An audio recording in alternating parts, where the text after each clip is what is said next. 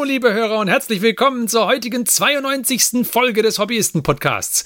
Wir sind ein Podcast, in dem sich fünf Freunde gemeinsam über ihr Tabletop-Hobby unterhalten und wir geben diese Unterhaltung an euch, liebe Hörer, weiter in Podcast-Form und zwar alle 14 Tage in euren Podcast-Client oder nach Google Podcasts, nach Spotify oder nach iTunes nach Podbean oder nach Overcast oder auf unsere Homepage oder habe ich schon Spotify gesagt? Ja. Nach Spotify. Wo auch immer ihr es geschafft habt, euch uns anzuhören. Und wir freuen uns sehr, dass ihr auch heute wieder mit dabei seid. Und wir stellen uns kurz vor. Wir sind der Mike, der Martin, der Johannes und ich, der Ferdi. So. Was machen wir denn heute Spannendes? Wir haben uns gedacht, es ist doch längere Zeit schon her, dass wir mal wieder eine Folge gemacht haben, in der wir ein wenig über den Tellerrand hinausgeschaut haben und mal wieder ein System vorgestellt haben. Und außerdem haben wir uns gedacht, es ist doch schon länger her, dass wir mal wieder über Rollenspiele geredet haben und deswegen stellen wir euch heute ein Rollenspielsystem vor das ist der Plan für heute und unterhalten uns ein wenig drüber und vergleichen es ein wenig mit anderen Rollenspielsystemen, die wir kennen. Vielleicht sagen wir auch, wie gut oder wie schlecht es uns gefällt. Sehen wir dann, was genau wir da machen. Klingt gut? Ja. Super. Boom. Machen wir so. Okay. Dann um welches System geht es denn? Also ihr wisst ja vielleicht, wenn ihr schon häufiger gehört habt, dass wir typischerweise Dungeons and Dragons spielen. Aber immer mal wieder packt es uns und wir spielen noch andere Systeme und so auch demletzt. Vor längerer Zeit irgendwann habe ich nämlich äh, mal gedacht, es wäre doch cool, mal ein bisschen Star Trek zu spielen. Und dann gab es ein Humble Bundle, die gibt es immer wieder. Ähm, auch jetzt gerade gibt es eins, aber bis ihr das anhört, gibt es schon wieder nimmer. Dann gibt es schon wieder das nächste, Fertig. Richtig, ähm, indem man das Star Trek Adventures äh, Rollenspiel von Modifius nämlich einkaufen konnte. Äh, du meinst von der Firma, die auf 20 Varianten ausgesprochen wird, von verschiedenen. Ich hätte gesagt Modifius, nicht? Wie, wie hättest du sie ausgesprochen? Nein, ich glaube auch, aber ich habe schon von Morpheus bis Morpheus und so alles Mögliche gehört. Ich denke Modifius. genau, also Modifius. Und Modifius ist eine Firma, die zum Teil den Vertrieb von irgendwelchen Spielen einfach nur übernimmt, auch von Rollenspielsystemen. Und sie machen auch Miniaturen. Und sie haben auch ihr eigenes äh, Rollenspielsystem, mindestens eins, eigentlich mehr als eins, aber eines, an dem sie gerade hauptsächlich bauen auch, nämlich ihr hauseigenes Modifius 2D20-System. Und das Star Trek Adventures, das ich damals als Humble Bundle eingekauft habe, das ist eine der Geschmacksrichtungen dieses Modifius 2D20-Systems. 2D20 wie der Name schon sagt, heißt 2W20. Das heißt, man spielt es mit hauptsächlich zwei 20-seitigen Würfeln. Wobei es auch gar nicht mal schlecht ist, vielleicht so drei bis fünf 20-seitige Würfel und einen Haufen sechsseitige Würfel noch daheim zu haben. Also es erzählt nicht ganz es die ist, Wahrheit. Nee, es ist eigentlich eher Some D20. Some D20 and D6. Richtig. Und, und 5D6 lang auch nicht. 5D6 langen nicht immer, aber kann, kann man schon, also mit 5W6 und 5W20 ist man auf jeden Fall schon gut dabei, hätte ich gesagt. Ja, also die habe ich auf dem Tisch liegen und mit denen komme ich bisher aus, auch wenn ich manche mehrmals würfeln muss. Genau. Also das Modifius 2D20-System ist ganz cool. Ähm, da ist es so, Modifius hat dieses System, glaube ich, im Hintergrund so ein bisschen ausgefeilt und was die jetzt machen ist, sie wenden es auf verschiedenste ähm, Settings an. Und zwar bieten sie quasi zu dem 2D20-System äh, des Star Trek Adventures an, wo man als Star Trek Crew spielen kann.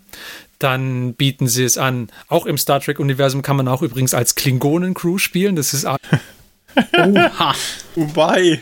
Star Trek Adventures auch, aber halt mit dem speziellen Klingonen-Supplement, wo sie dich quasi als Crew auf einen Bird of Prey oder was auch immer draufsetzen. Boah, eine reine Klingonen-Crew ja. zu Roleplayen wild. Ja, wild. ja. Ich glaube, das musst du in Person machen, damit du dich auch schlagen kannst. Ansonsten ist es nicht spaßig genug, denke ich. Ja, dann müssen auch die Blutweinkelche über den Tisch fliegen. Ja, richtig. Ich, Und du musst, musst, auch Kracht dabei haben. Ja, ich, ich, gehe auch davon aus, dass wenn ich dann Haribo-Gummibärchen Regenwürmer serviere, dass das als altes und nicht mehr frisches Gacht wird. Richtig. Das ist kein gutes Gacht.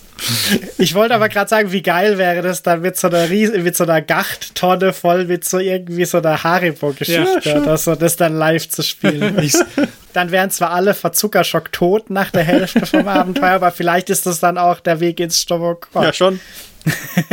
der Weg des Kriegers. Und immer wenn der erste umkippt, müssen die anderen. richtig, richtig. Ich sehe ich seh schon die Aktion fürs Nerdwochenende. ich meine, der Zuckerschock, den du dich da aussetzt, der wird bestimmt auch für echtes Klingonen-Feeling sorgen. Also ja, äh, dann macht man das Butlet-Duell, wenn man hallo. das den Zuckerschock hat. Aber hallo. So, also es gibt also Star Trek Adventures, es gibt das äh, Star Trek, äh, die Klingonen-Nische wird auch befüllt. Leider noch keine Ferengi-Nische, aber das kommt bestimmt auch noch. Oh, das wollte ich jetzt gerade fragen. Kann man eine eigene Bar führen? Ne? eine Wirtschaftssimulation sozusagen. Nen nennen wir sie Morgs. Genau.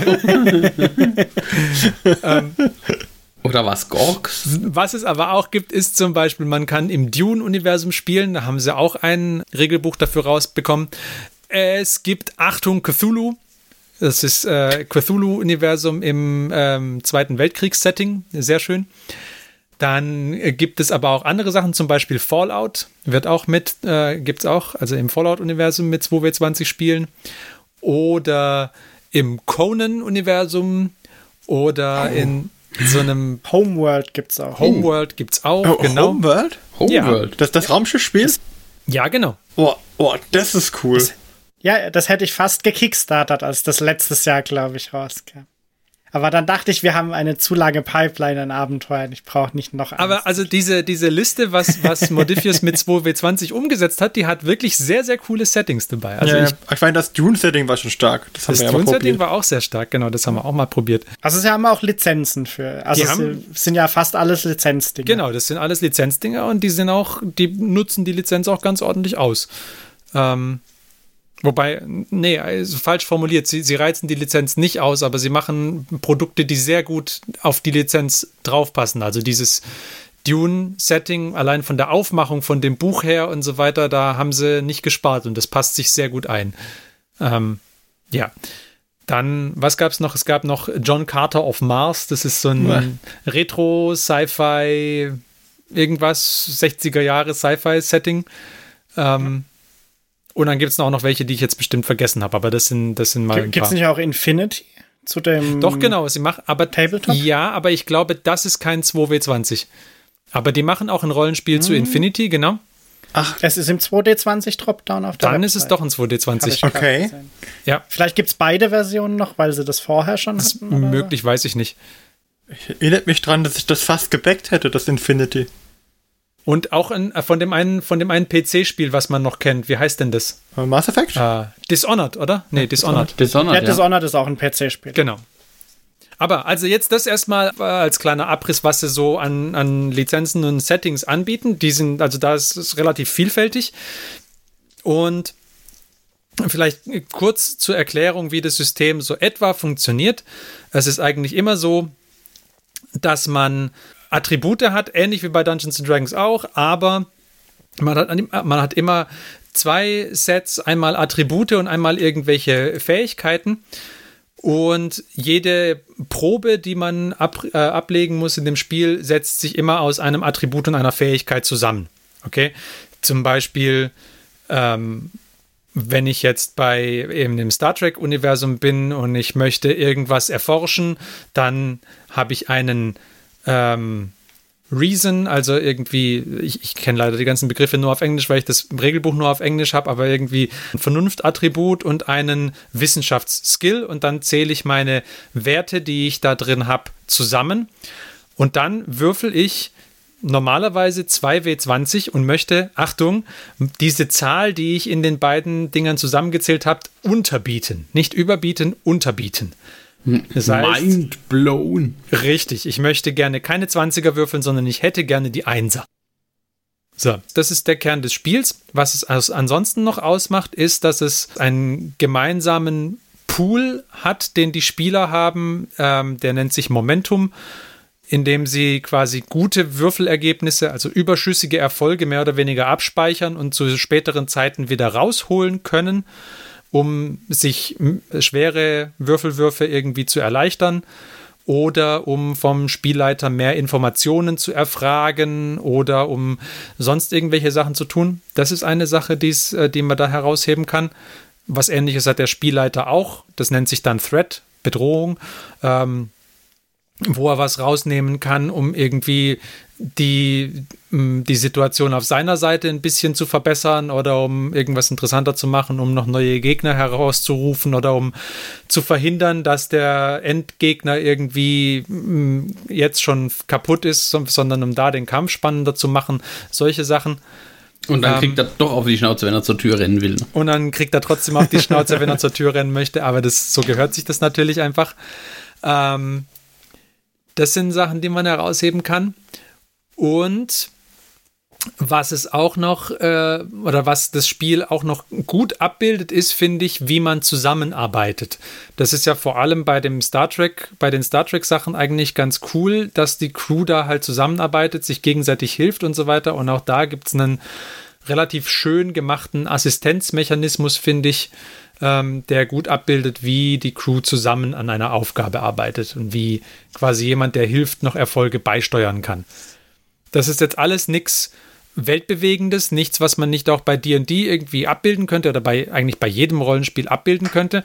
Aber das Regelpaket ist ganz gut zusammengeschnürt, finde ich, sodass es solche Sachen schön darstellen kann. Das Schöne auf der einen Seite ist, dass wenn du eins von diesen Spielen gespielt hast, dann kommst du auch sehr schnell in alle anderen irgendwie rein, weil die Mechanismen halt gleich sind. Aber, und das ist jetzt das Aber, sie sind leider nicht komplett gleich. Ja, also entweder leider oder zum Glück, da kann man sich jetzt drüber streiten. Ähm, was Modifius dann nämlich dann macht, ist, sie passen zum einen die Namen der Werte und ihre Bedeutung quasi von Spiel zu Spiel an. Also irgendwie ähm, wenn ich in dem Star Trek-Universum etwas habe wie Reason und Science, wo ich äh, irgendwie einen Wissenschaftscheck damit abbilde, dann diese Werte gibt es unter Umständen in Achtung Cthulhu gar nicht, sondern da heißen sie halt irgendwie anders, weil das Spiel einfach einen anderen Fokus hat.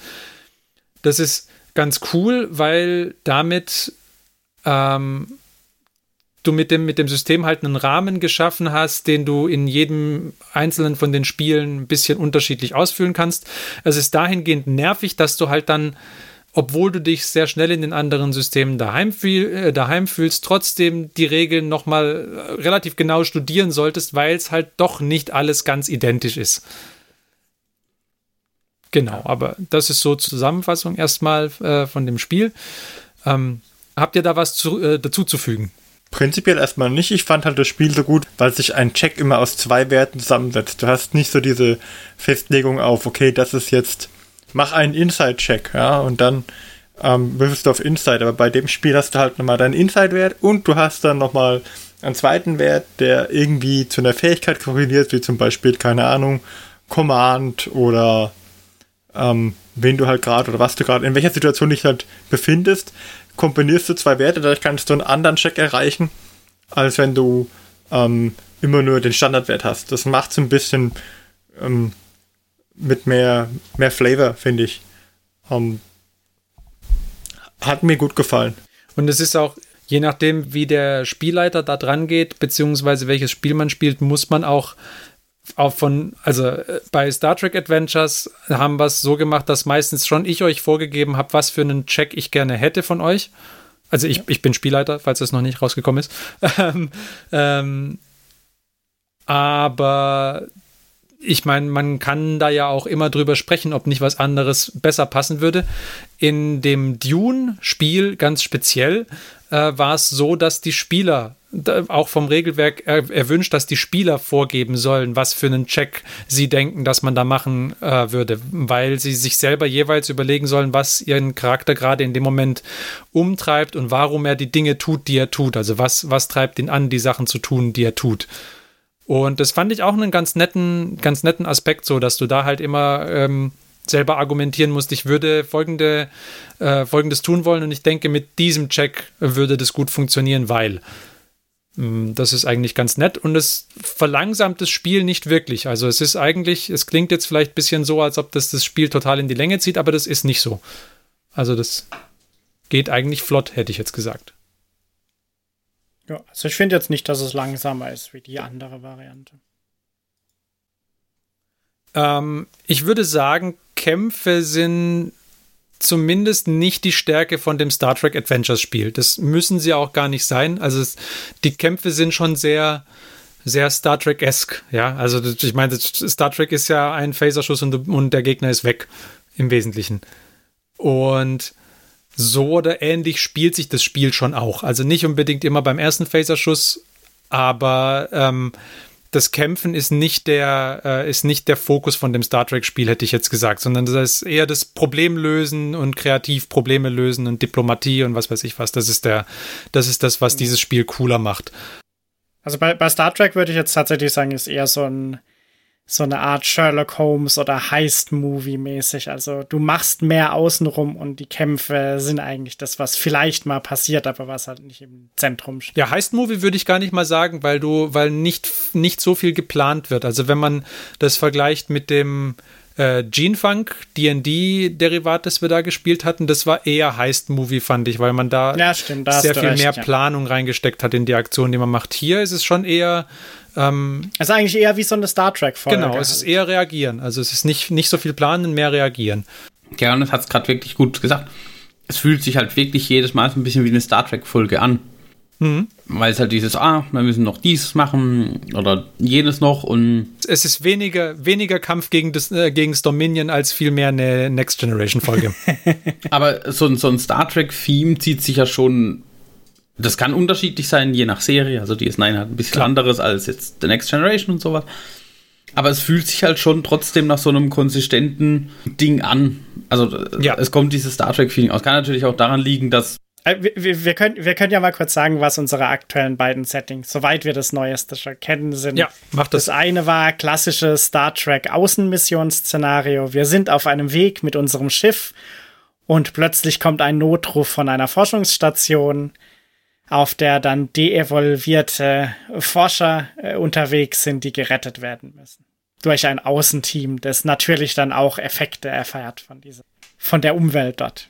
Also ein klassisches, mhm.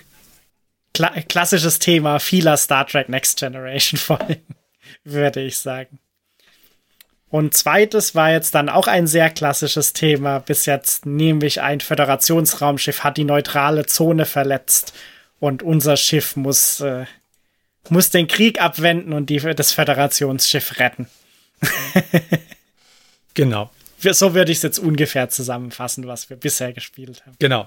Eine ist direkt im, äh, im Grundregelbuch mit drin, die mit den, de mit den deevolvierten Wissenschaftlern, die kommt aus dem Grundregelbuch. Ich habe sie ein bisschen abwandeln müssen, aber prinzipiell steht die mehr oder weniger da so drin. Und die andere ist aus einem von den ersten Büchern, die dazu rauskamen, nämlich These Are the Voyages hieß, glaube ich, das Buch. Ähm, da ist es auch eine von den Missionen einfach. Ähm, ich glaube, das Spiel wird wahrscheinlich, wenn du es in so einem äh, Next Generation-artigen Setting spielst, wird das Spiel vermutlich besser funktionieren, aber ähm, ich glaube, dass du durchaus, wenn du da Bock drauf hast, auch eine Raumstation damit spielen kannst und halt da bist. Das kommt ja auch auf die Präferenz der Rollenspielgruppe halt irgendwie einfach an. Also gehen wird es schon beides. Was halt nicht wirklich gut funktionieren oder wo es, glaube ich, nicht so wirklich gut scheinen wird, ist, wenn du halt irgendwie äh, was sehr Kampflastiges abbilden möchtest. Da ist das Spiel einfach, glaube ich, nicht ja. so gut dafür gemacht. Es ist, geht mehr ums Problemlösen. Ich glaube, andere, andere 2D20-Systeme ähm, sind da vielleicht mehr dafür gemacht. Ich denke, dass Achtung Cthulhu zum Beispiel äh, ist mehr auf die Action-Szenen aus. Aber Wirklich? ich glaube ja, ein bisschen mehr. Okay. Aber kein Vergleich mit DD oder sowas, wo es schon.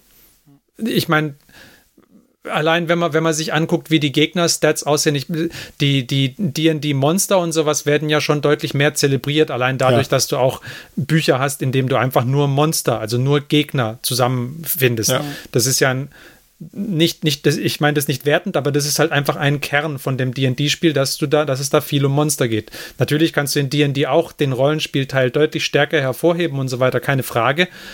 Aber von dem, was das Setting dir von sich aus schon anbietet, ähm, hat es, wenn es einfach ums, ums Monster bekämpfen geht, hat es äh, von sich aus einfach schon mal mehr zu bieten. Du kannst es in jede Richtung drehen, in die du willst, klar, aber ähm, das Spiel bringt halt von sich aus da mehr Unterstützung für mit, sagen wir es so. Und genauso bringt halt das Star Trek Adventures von sich aus mehr Unterstützung für ähm, Problemlösungen, für, für interessante Skillchecks, für Dipl Diplomatie und so weiter, für solche Sachen. Da bringt das Star Trek-Spiel dir halt schon mehr mit. Ja, weil es halt auch äh, ein bisschen flexibler darauf ist, dass du halt nicht die festen 20 Skills hast genau. oder so, die es gibt, sondern dass du halt nur Werte hast und so äh, bei dem Tune war das ja extrem. Da, wenn du argumentiert hast, dass das Sinn macht und der die, äh, Game Master war der Meinung, das passt, dann war ja theoretisch jeder Check in jeder Situation fast möglich.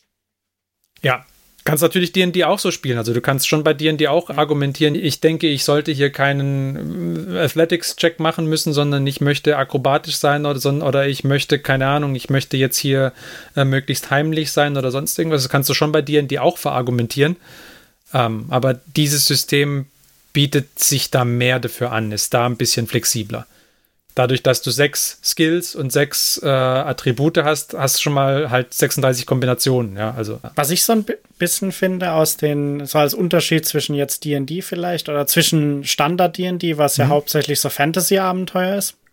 Also bei D&D kannst du, finde ich, einfach so drauf losspielen Während jetzt bei den Star Trek Adventures und auch bei Dune, also bei diesen, ja, sage ich jetzt mal thematisch ein bisschen gebundenen Sachen, wo du dann halt aber auch diese komplette Freiheit von dem System hast, dass eben nicht so viel vorgegeben ist, fand ich, lebt das Ganze auch ein bisschen davon, dass die meisten Leute, die halt mitmachen, sich auch in dem Universum ganz gut auskennen, weil das, was in D&D vielleicht manchmal so Metagaming ist, das gehört irgendwie, finde ich, fast dazu, wenn du diese Star Trek Adventures oder auch vorher das Dune gespielt hast. Ja. Also, dass du halt so ein bisschen, es ist schon so, schon ziemlich gut weißt, wie dieses Universum an sich funktioniert und was es für Möglichkeiten gibt und Sachen, die da drin existieren oder so. Finde ich auch, ja. Das Spiel äh, bringt dich schon auch ein bisschen, also ich meine, wir reden jetzt halt hauptsächlich über Star Trek, weil das das ist, was wir bisher hauptsächlich gespielt haben, ja, aber es bringt dich schon dahin, dass du die Star Trek Art Probleme zu lösen in den Vordergrund stellst. Und damit, damit du die kennst, äh, wenn du natürlich Star Trek kennst, ist es natürlich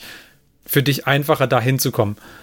Wir haben jetzt auch mit einem äh, mit einem Freund noch, äh, der hat jetzt sich uns auch angeschlossen für das Star Trek Ding, der vorher eigentlich so gut wie nie irgendein Rollenspiel gespielt hat, aber er hat trotzdem, weil er halt ein großer Star Trek-Fan ist, eigentlich sofort irgendwie gewusst, was jetzt da zu tun ist und wie das System da zu verstehen ist. Also von daher hm, würde ich sagen, das bildet das ganz gut ab.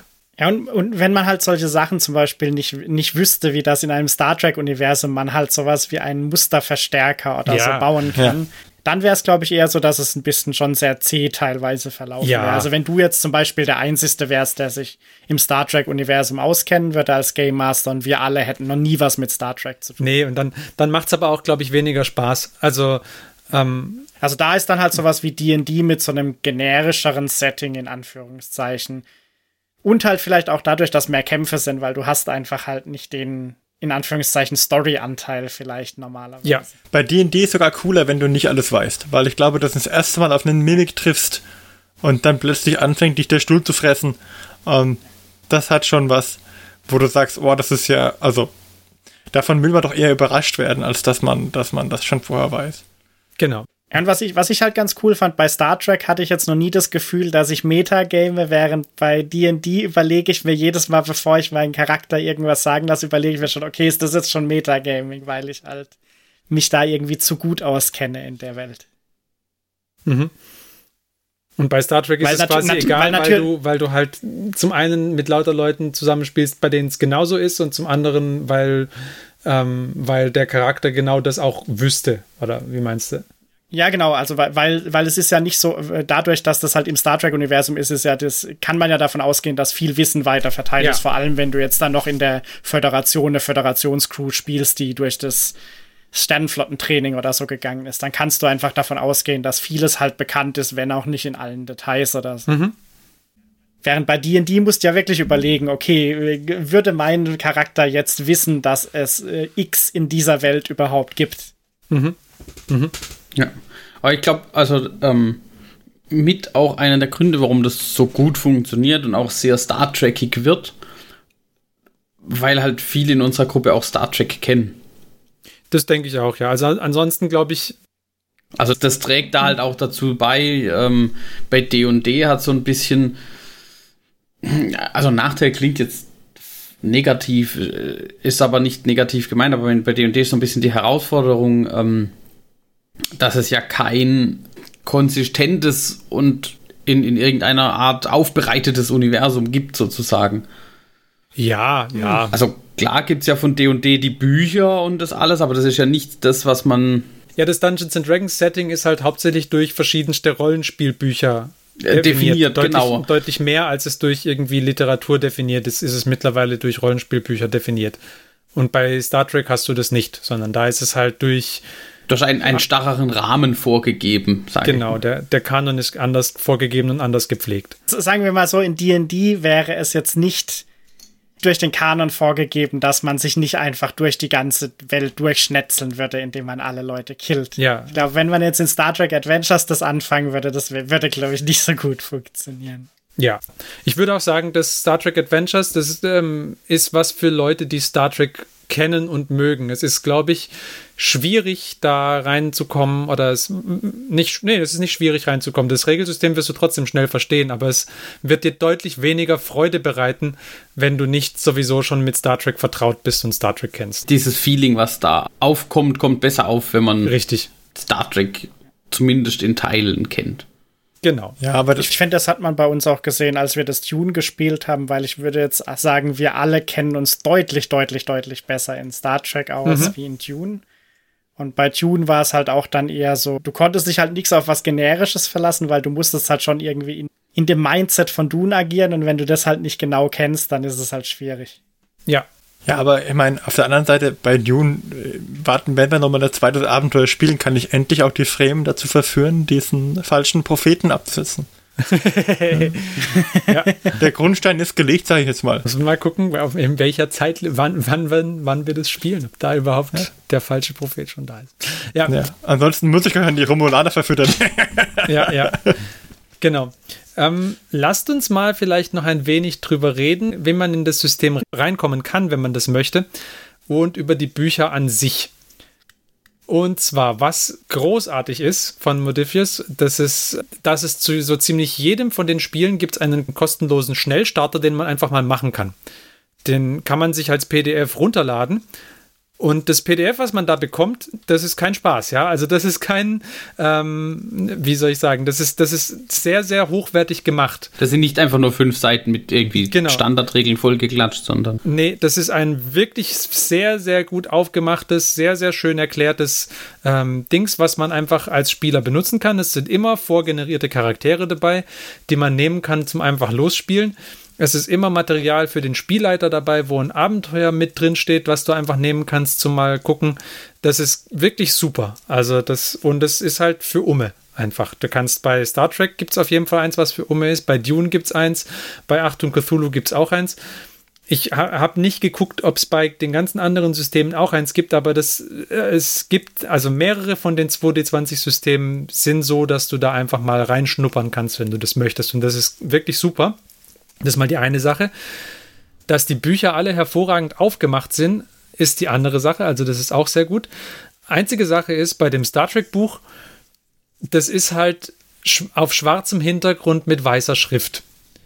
Was ein Problem ist. Also da, ich, ich, wenn man das als PDF lesen möchte, ist es okay, dann kann man es einfach umdrehen und gut ist. Das mache ich dann. Wenn man zufällig ein, so eine Special Edition sich geholt hat, die gab es mal, glaube ich, auf Drive-Thru-RPG als Print on Demand, dann hat man es hingekriegt als Printer-Friendly Version mit weißem Hintergrund, auch schön. Aber ansonsten, wenn man es einfach bei Modifius kauft, kriegt man ein schwarzes PDF mit, weißem, mit weißer Schrift drauf. Das ist anstrengend. Aber die Aufmachung insgesamt an sich ist trotzdem super. Also, und die ist halt komplett, da arbeiten sie viel mit der Lizenz, die ist halt auch komplett voll mit irgendwelchen Zitaten aus Star Trek und mit irgendwelchen Fragmenten von Unterhaltungen und lauter so Zeugs. Also wirklich gut gemacht. Das ist eine Sache. Und das ist ein riesiger Pluspunkt, wenn man sich von Modifius ein Buch kauft in Papierform, dann kann man den guten Leuten da die Rechnung rüberschicken und dann schicken sie einem das in PDF. Einfach so. Zack. Das ist halt der Hammer. Ich sehe schon, ihr seid einfach sprachlos, deswegen sagt keiner was dazu. Okay, das wiederum ist halt wirklich. Noch cooler wäre es, wenn das PDF gleich mit dazu käme. Ja, gut, aber dann müssten sie halt einen Datenträger mit. Aber dann müsste mit. halt irgendwie sowas mit dabei sein. Oder halt ja. ein Code eingedruckt, aber das ist dann auch wieder. Aber das ist doch schon mal ein sehr, sehr guter Schritt. Ja. Weil jetzt in unserem Falle, wir spielen halt sehr häufig digital und da brauchst du halt PDF. Genau. Also mich stört das überhaupt nicht. Das PDF nicht. Es gibt nur einen Grund, warum ich das, das System gut finde gegenüber vielen anderen Systemen ist, dass es mit W20 würfelt und, das wäre nicht das, das, das Gute, dass es die Wertigkeiten umdreht. Da ist die 20 schlecht und die 1 gut. Und ich würfel doch so gern die 1. Vielleicht bei den Büchern, was mir da gerade noch einfällt. Ist, wo ich finde, dass es noch Room for Improvement ein bisschen gibt, ist dadurch, dass es zumindest bei dem Star Trek Adventures ja so sehr flexibel auch ist teilweise. War es manchmal schon schwierig rauszufinden, was was Bestimmtes jetzt bedeutet. Also gerade diese ähm, Fokusse oder so. Oder diese Spezialfähigkeiten, die man haben kann. Ja. Weil da waren sie nicht so gut, dass es da eine Stelle im Buch gibt, die auch im Index auftaucht und man liest einfach so wie bei D&D zum Beispiel. Das finde ich nämlich bei D&D relativ cool, weil du kannst eigentlich im Index nach einem Begriff suchen und du findest meistens mehr oder weniger gleich die Erklärung, was das jetzt bedeutet. Ja, da musst du bei Star Trek musst du ein bisschen anders graben, ja, das stimmt. Hm. Was ich auch noch gut finde bei vielen von den 2D20-Systemen ist, es wird bei vielen nicht aufgeteilt zwischen Spielleiterhandbuch und Spielerhandbuch und sonst irgendwas, sondern es gibt ein Buch. Es gibt halt das, die Core Rules und Gutes und dann gibt es noch Rules Supplement für alles Mögliche, aber ähm, zumindest bei Star Trek gibt es noch einen Haufen Supplements nur für die Wissenschaftler und nur für die Engineers und nur für so und so. Aber Sie unterscheiden bei den meisten Systemen nicht zwischen Spieler und Spielleiter, außer bei Achtung Cthulhu, da machen sie es leider. Ansonsten finde ich das eigentlich auch ganz cool, dass du ein Buch kriegst und dann ist das Versprechen quasi erstmal mit diesem Buch hast du alles, was du brauchst. Wenn du noch ein Abenteuer dazu nimmst, dann kannst du loslegen. Und in dem Buch sind alle Infos drin, die du sowohl als Spielleiter als auch als Spieler brauchst. Und das ist halt auch cool. Ah, was wir auch noch beleuchten können, was auch äh, dabei ist bei vielen von den Achtung, von den, von den 2D20 äh, Spielen, ist, dass Modifius eine Möglichkeit anbietet, wie man relativ schnell Charaktere erschaffen kann. Und zwar nicht unbedingt Spielercharaktere, sondern welche, die noch als Unterstützung mit dazugenommen werden. Zum Beispiel bei Star Trek habt ihr einen Transporter Chief, den zwar niemand spielt, aber der immer dazugenommen wird und der hat auch seine eigenen Werte. Ähm, hey, das klingt ganz schön abwertend, unser hervorragender Brian Milo hat. Ja, der Brian Milo. Er hat von den Besten gelernt, ich mal drauf Richtig. Ja, von ähm. den Besten in der Sternenflotte. also nicht von dir? Ich habe ihm alles beigebracht, was er weiß. Genau, das äh, haben die auch so ziemlich alle, das ist auch eine Sache. Ähm, und speziell noch bei dem Star Trek, was Modifius auch mitliefert, ist ein Charaktergenerator. Das war eigentlich sehr lustig, das haben wir als erste Session gemacht, diese Charaktere zu generieren. Und der Charaktergenerator funktioniert da so, dass du ähm, quasi die Laufbahn deines Charakters irgendwie ein bisschen durchgehen kannst. Also wo kommt der her? Kommt der von, äh, von einer hm, Sternenbasis irgendwo oder ist er auf einem Planeten geboren oder was? Was hat er für eine Ausbildung genossen? Wie ist das Verhältnis zu seinem, äh, zu seinen Eltern beziehungsweise zu den Leuten, die ihn erzogen haben gewesen und so und so? Und wenn du das fertig hast, dann hast du halt einen Charakter nachher. Und das ist eigentlich ganz cool. Und das war so eine Sache von, ja, vielleicht so zehn Minuten pro Charakter. Und danach hatte man halt die spielbaren Charaktere und es hat eigentlich auch Spaß gemacht, würde ich sagen, die so zu erzeugen.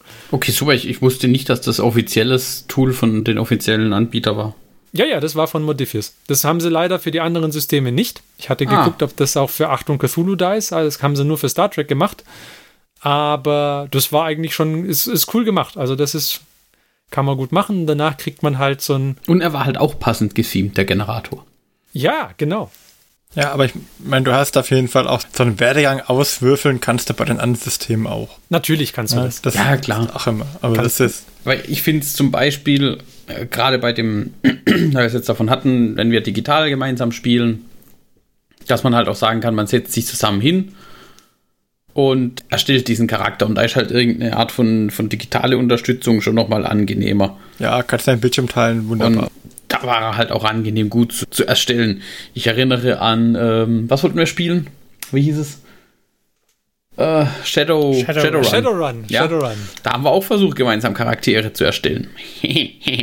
Das hat nicht funktioniert. Ja, gut, nicht funktioniert. Wir haben es nicht so richtig ausprobiert, weil wir bisher noch nicht gespielt haben, aber Ja, aber allein das Charakter erstellen war halt, waren schon mehrere Sessions. hat halt ewig gedauert und ja, das war, Also ich finde, das ist halt auch was, wo du mit, mit dem du die Leute dann halt auch abholen kannst.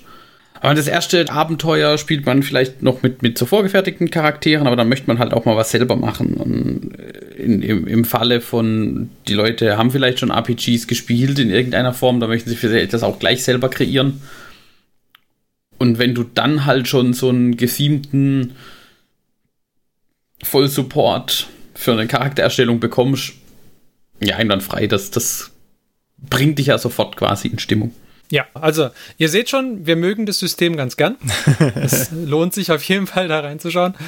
Und genau, äh, und wenn ihr das jetzt interessant fandet, was wir da erzählt haben über die über das 2D20-System, dann könnt ihr euch auf jeden Fall mal die kostenlosen äh, Quickstarts angucken für die verschiedenen Abenteuer, die da angeboten werden. Es lohnt sich da reinzuschauen. Wie gesagt, das, die Aufmachung von den Quickstart-Regeln ist auch super. Ähm, bei dem Dune-Regelwerk fand ich stellenweise war es ein bisschen schwammig, aber ich glaube, das Regelwerk insgesamt ist sehr frei bei Dune. Also das ist nicht, nicht so, hat deutlich weniger Eckpfeiler als jetzt zum Beispiel das Star Trek-Ding. Aber auf jeden Fall, Achtung Cthulhu, habe ich, die- habe ich den Quickstart auch von vorne bis hinten durchgelesen. Die sind alle so, dass man das Ding lesen kann und einsteigen kann und auf jeden Fall viel Spaß damit haben kann. Von daher lohnt sich sehr, das mal auszuprobieren. Und wenn euch das dann gefällt und ihr aber euch dann dran erinnert, hey, ich mag aber doch eigentlich auch gern Tabletop-Spiele und ich möchte da gerne Miniaturen für bemalen, dann findet ihr da auf der Modifius-Seite auch noch Miniaturen für. Ich weiß nicht, wie gut oder schlecht die sind. Ich habe noch nie welche probiert. Ich glaube, der Christian hat vielleicht. Leider ist der Christian aber gerade nicht mehr da. Der musste leider kurzfristig weg. Aber er hatte noch äh, gemeint, also er hatte eine Resinfigur von ihnen bemalt, er kann, konnte aber jetzt keine Qualität mehr, äh, keine Auskunft mehr über die Qualität der Mini geben. Von daher wissen wir das jetzt nicht, aber ich denke, ganz schlecht werden sie nicht sein. Who knows? Ja, so viel mal zu, äh, zu den 2D20-Systemen, muss sei denn, ihr habt noch was hinzuzufügen. Ich will's nur, ich kann es nur jedem ans Herz legen, der schlecht würfelt. Also dafür ist es echt gut. Weil wenn der Würfelwurf einfach mit 1, 2, 3 super ist, dann hey, gib ihm. ja. Ich denke, dann lassen wir es dabei bewenden und machen noch einen klassischen Hobbyfortschritt, auch dieses Mal. Was meint ihr? Klingt gut. Juhu. Dann bis gleich nach dem Jingle. Fortschritt, Fortschritt. Utini!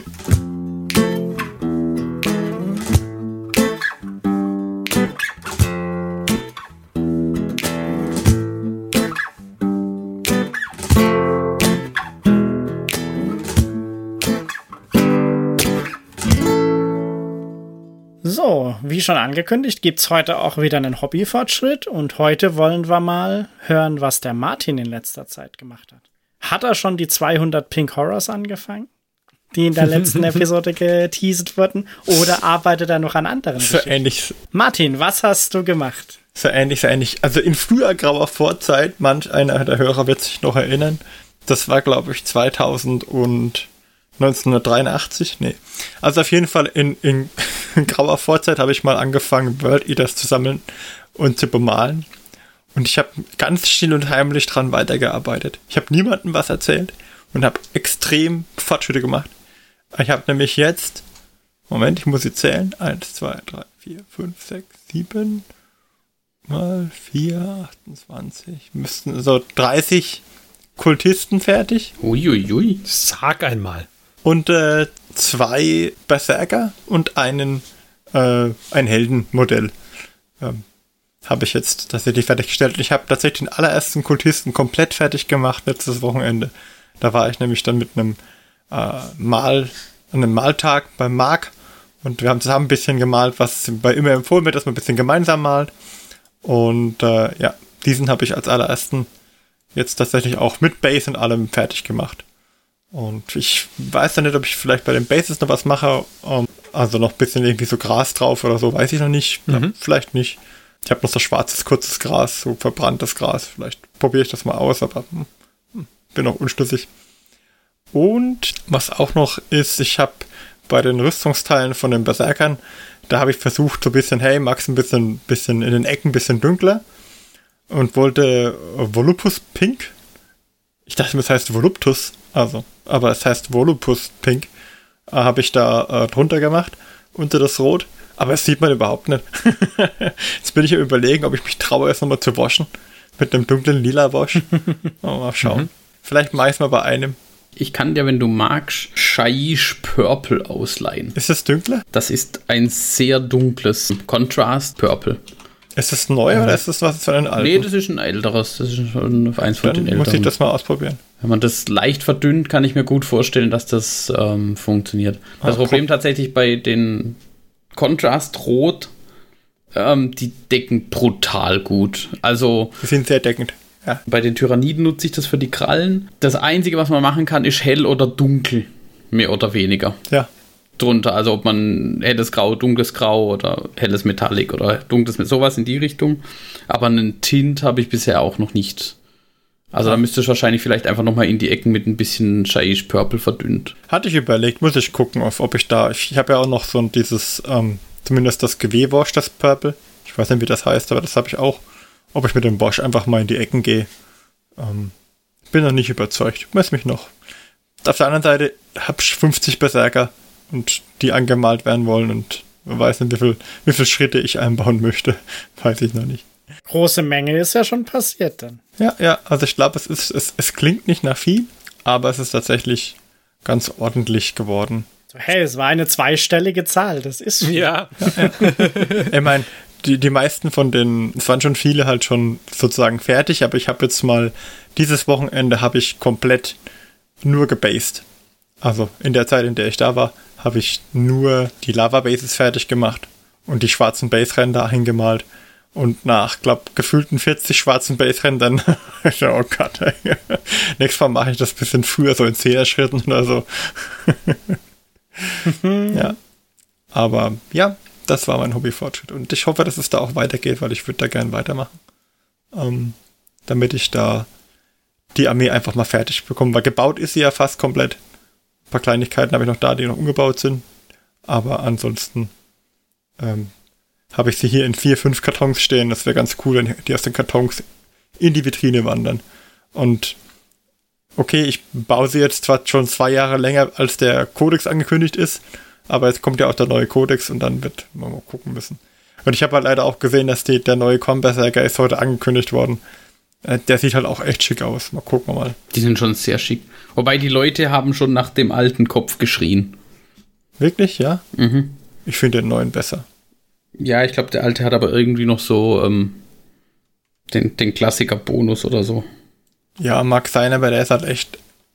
Also, solange er diese beiden Hörnchen außen am Kopf hat, ist es für mich Korn. Und ob man dann jetzt diesen alten Totenkopfschädel, der sieht so ein bisschen aus wie Red Skull, ähm, nimmt. mhm. Oder einen neuen. Äh, das ist, glaube ich, jedem selber überlassen. Ich persönlich finde den neuen, also ich finde halt einfach das wesentlich besser, dass es aussieht wie ein normaler Chaos Space Marine mit Kornhörnchen an den Ohren. Ist ist klar. Das ist so ein bisschen wie Chip und Chap. Aber ich hoffe, dass ich dann die schnellstmöglich fertig bringe. Das sollte es doch noch irgendwie coolen neuen Modelle außer Angon geben, dass ich die auch noch dann anmalen kann. Aber ja, kriegen wir, schaffen wir alles, ne? Und dann müssen wir aber damit spielen, ne? Dann sollten wir damit spielen, ja. Ach, was ich auch noch gemacht habe, ist, ach, die, die Hunde, ne? Jetzt haben sie auch noch neue äh, Kultisten rausgebracht. Es gibt nämlich neben normalen Kultisten noch die sozusagen Exalted Kultisten irgendwie, die ein besseres Profil haben und mehr Tentakelhände. Natürlich. Die kommen jetzt auch noch. Man erkennt die Qualität eines Kultisten an der Anzahl von Tentakelhänden. Ich wusste ja, ja, es. schon, schon. Und ich fand die schon immer cool. Ich fand die schon bei den. Ich hätte auch gern die Black Fortress-Kultisten gehabt, die äh, auch so ein bisschen. Mhm. Wo der, auf der eine Flanke zwischen nur, nur, äh, Ja. nur äh, Tentakel sind, die hätte ich auch gern verkornt. Und hätte ja gerne als Kultisten auch gehabt, aber habe ich nicht bekommen zu annehmbaren Preisen. Gibt es die aber nicht mittlerweile als. Äh, Es gibt diese Cultist Warband. Ich glaube, das sind die. Naja, aber es gibt von. Es gibt noch. Äh, da gab es so eine Box mit Nurgle drin von Blackstone Fortress. Ah, okay, das. Und da waren so Fliegen drin und so ein paar dickere Kultisten. Ah, ich weiß nicht mehr, wie der, der, wie der Name hieß. Ich kannte nur die, wo dieser eine Typ mit dem Flamer dabei ist, der so ein, Ja, den habe ich. Die, die Truppe habe ich. so ein He Hörnchen-Helm-Dings Ja, also die Truppe mit den, mit den Flammer, Ja. die habe ich. Die ist auch cool und die passt auch zu den Kultisten, die wir separat released haben. Und auch die Warhammer Quest Blackstone Fortress Ding. Aber es gab noch mal einen mit Nurgle-Modellen, ähm, wo dann Okay. so fliegen. Ich muss gerade überlegen, wie die hießen. Vielleicht ist, mit, ist das Schlagwort Blackstone Fortress da nicht angebracht. Aber mir gefällt auch der, der neue Ogre super gut. Ach, das ist doch einfach furchtbar. Ich bin zu langsam für den Release-Zyklus. Ja. Das geht mir viel zu schnell. Der, der Chaos-Ogre ist auch ein mega, ist einfach ein mega guter Ogrin. Der Ogrin, ja, das neue Chaos Traitor Guard Regiment, oder die Traitor Guard aus Ja. der, Ja, die aus der Guard- Kill Team Box, die ist halt auch. Die passt richtig gut zu den Blackstone Fortress. Oh, die habe ich, glaube ich. Ist die schon released? Ich muss ganz ehrlich sagen, ich habe irgendwie den Überblick verloren. Es gibt die alte Traitor Guard, die gab es mal Ja. irgendwo als Sonderding. Das waren, glaube ich, sieben Traitor Guardists. Ja, von denen habe ich mal auf Ebay welche gekauft. Ja, Normal Imperial Guard, bloß halt mit Chaos-Symbolen und dem ganzen Gedöns und so abgerissen. der war richtig gut auch, ja. Die sind auch richtig schick. Und jetzt haben sie aber mit dieser neuen Kill Team Box haben sie, ich glaube, neue Traitor Guard, Guardsmen. Genau. Und Die- aber halt auch ein Traitor Kommissar, was ähm, äh, Frechigkeit. Also bitte, also ein Kommissar. Und äh, ein Traitor Ogrin ist dabei. Ja, also die, die Modelle, die sie dann neu rausgebracht haben, die passen natürlich optisch, Die Guard-Modelle sind neu. Das sind nicht die, die sie schon hatten. ja. die passen sehr gut zu den bestehenden. Ich überlege gerade, wie diese Box mit den Nurgle-Typen hieß. Ich finde es gerade nicht. Da waren zwar zwei fette Typen dabei und der eine hatte auch so einen Tentakelarm, der am Boden schleift. Der sah aus wie eine Miniatur, Mini-Glotkin, so ähnlich sah der aus. Ach, schade. Ist ja, ist ja egal. Also, ich finde es ich find's gut, dass sie jetzt Kultisten rausbringen, die auch noch ein bisschen extra haben. Das, das mag ich. Ja, es ist noch sehr viel zu tun und ich fürchte, der Strom an Miniaturen reißt halt auch nicht ab. Das ist doch ein schöner Hobbyfortschritt trotzdem gewesen und ein schöner Ausblick, weil der Strom an schönen Miniaturen reißt ja nicht ab. Nein. Und dann würde ich sagen, entlassen wir euch doch ins Hobby für die nächsten 14 Tage nach dieser etwas kürzeren Folge heute. Und wenn ihr Lust bekommen habt, ein 2D20-Abenteuer zu spielen, dann schaut doch mal auf die Modifius Homepage oder schaut bei Drive-Thru-RPG, was ihr da an kostenlosem Material zum einfach mal reinschnuppern äh, probieren könnt. Oder Humble Bundle. Oder Humble Bundle natürlich. Da kann man eh immer mal vorbeigucken. Da kann man sowieso immer mal wieder vorbeikommen, lohnt sich meistens. Ähm, und ansonsten hören wir uns aber in 14 Tagen wieder. Und bis dahin sagen wir euch Tschüss, wir waren der Marc? Der Martin? Der Johannes? und ich der Ferdi. Macht's gut. Tschüss. Tschüss. Tschüss. Tschüss. Auf wieder, tschüss. Ich war so kurz davor zu sagen, der Johannes.